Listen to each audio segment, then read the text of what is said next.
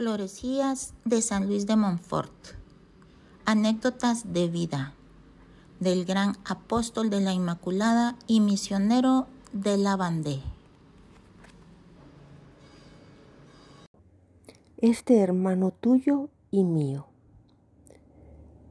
Lejos de buscar diversiones frívolas o peligrosas, servía a los pobres y desde ahora les tuvo tanto cariño que durante toda su vida se rodeó de pobres y enfermos, distribuyendo entre ellos cuanto recibía. Había entre los estudiantes del colegio uno tan pobre y miserablemente vestido que era objeto de la burla de sus compañeros. Luis, dolorido de verlo tan despreciado, comenzó una colecta entre sus compañeros para comprarle un vestido nuevo. Pero al no obtener la suma requerida, llevó al compañero pobre a casa de un sastre. Este joven es hermano tuyo y mío, le dijo. Yo he recogido esto entre mis compañeros para vestirlo en forma conveniente. Si esto no alcanza, ponga usted lo que haga falta. Conmovido el buen sastre por tanta virtud, hizo lo que se le pedía, y el pobre estudiante no volvió a ser objeto de las burlas de los compañeros.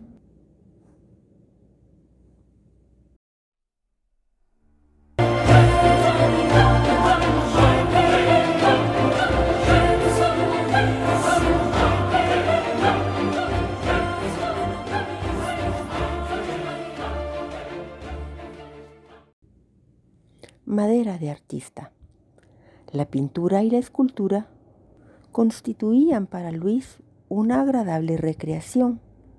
Dedicaba buena parte de sus horas libres a dibujar imágenes y cuadros religiosos, con tanto éxito que le aconsejaron perfeccionar su talento al lado de un artista.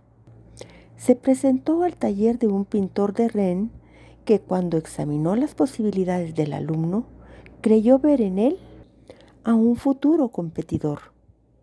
De suerte que cada vez que Luis aparecía, el pintor escondía sus telas y dejaba de trabajar. Quizá, pagando con mano rota, habría podido desbloquear esa situación. Pero, ¿cómo? Si ya el pan costaba tan caro. Cierto día, un consejero del Parlamento de Rennes amigo de la familia, luego de ver en la mesa de trabajo del joven estudiante una miniatura elaborada por éste y que representaba al niño Jesús con San Juan Bautista, quedó admirado y se la compró por un Luis de oro. La pintura y la escultura sirvieron mucho más tarde al misionero. Se venera aún hoy en su casa natal en Montfort una estatua de la Virgen atribuida a él. Su bastón de viaje estaba coronado por una estatuilla de la Virgen María que él mismo había esculpido.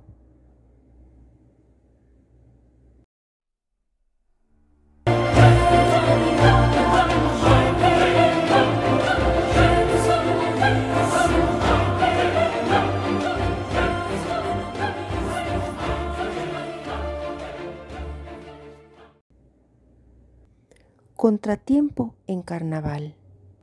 Amigo del estudio y de las ocupaciones útiles, detestaba los pasatiempos, las fiestas mundanas y las mascaradas. Cierta tarde de carnaval, cuando terminaba la comida condimentada con inocente alegría, entró en la sala un joven enmascarado que comenzó a provocar a los presentes con sus ocurrencias, sus chistes y sus donaires. Luis se levantó enseguida, abandonó la reunión y mostró su descontento hasta derramar lágrimas. Su pureza sentía horror a las diversiones peligrosas. Sacaba esta gran delicadeza de sus conversaciones con el padre Gilbert, profesor suyo, hombre de virtud y talento que morirá misionando en la isla de Guadalupe, y sobre todo de su gran devoción a María.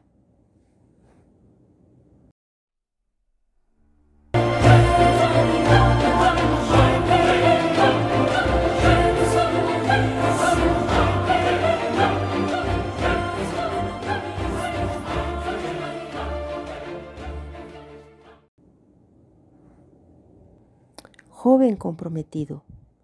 En este periodo entró a formar parte de la congregación mariana conformada por los mejores alumnos del colegio. Montfort se confió totalmente a María, rogándole que conservara su mente, su corazón y su cuerpo siempre puros. Para alcanzar esta gracia, se ejercitaba en el sacrificio y la penitencia, pues sabía que no se conserva la virtud en un cuerpo habituado a la comodidad y a la molicie. Cierto día encontró en la casa paterna un libro con figuras poco modestas. Lo echó al fuego a riesgo de provocar la cólera de su padre.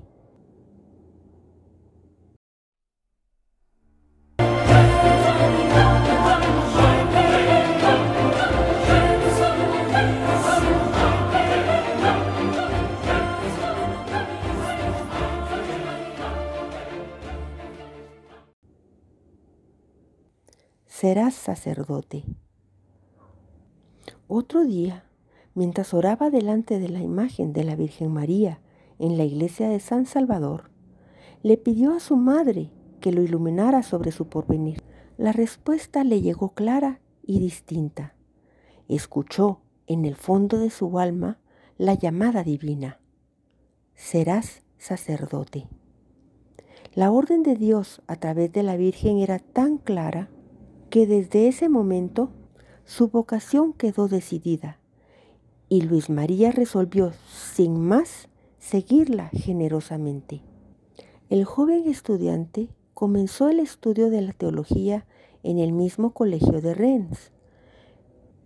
Pero Dios, que quería hacer de él un verdadero discípulo de Jesús, le brindó el medio de completar su formación en el seminario de San Sulpicio, en París sede famosa de estudios sacerdotales.